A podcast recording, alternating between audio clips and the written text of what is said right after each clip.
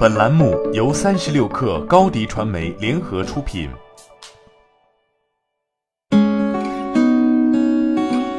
八点一刻，听互联网圈的新鲜事儿。今天是二零一九年一月二号，星期三。你好，我是金盛。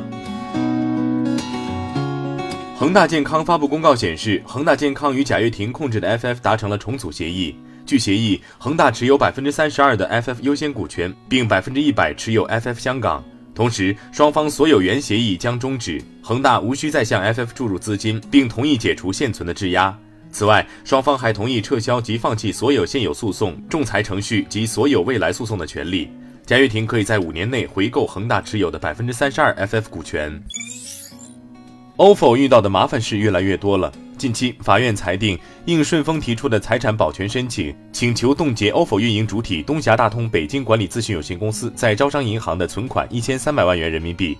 因为运输合同纠纷，顺丰于二零一八年十月向广东省深圳市宝安区人民法院提出这一申请。一年多以前，顺丰与 ofo 展开合作，为其提供零配件及全国干支线配送及城市投放服务。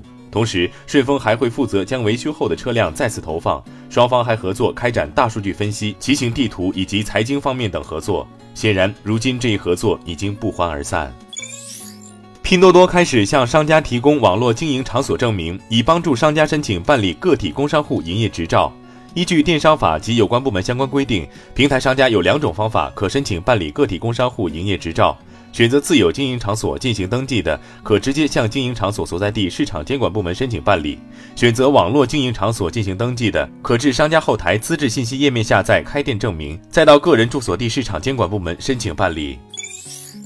微信公众平台运营功能再次升级，修改已发送文章的错别字上限由五个上调至十个，同时支持增删和替换，但标题和摘要依然无法修改，修改机会依然有，且仅有一次。从多家旅游预订机构获悉，猪年春节出境游预订呈现量价齐升的趋势，预订量比去年同期上涨了百分之三十二，价格则提升近百分之十。来自去哪儿等平台的预订数据显示，部分春运热门航班经济舱机票已经售罄。数据显示，泰国、日本、中国香港、新加坡、越南、印尼、毛里求斯、美国、澳大利亚、法国成为春节出境游十大热门目的地。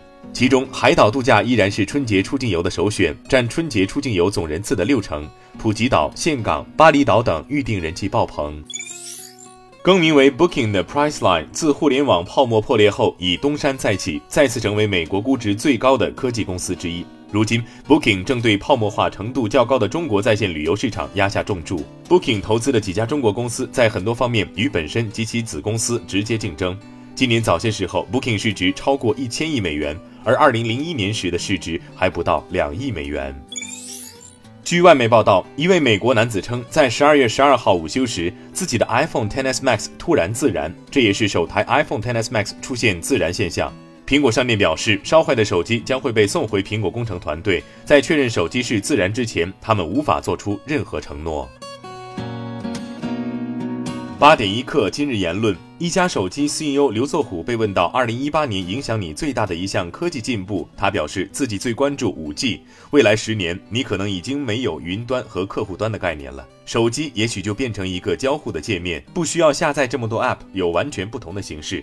而且，五 G 网络成熟之后，更多的应用场景会发生，对整个社会来说，五 G 都会是一个革命性的变化。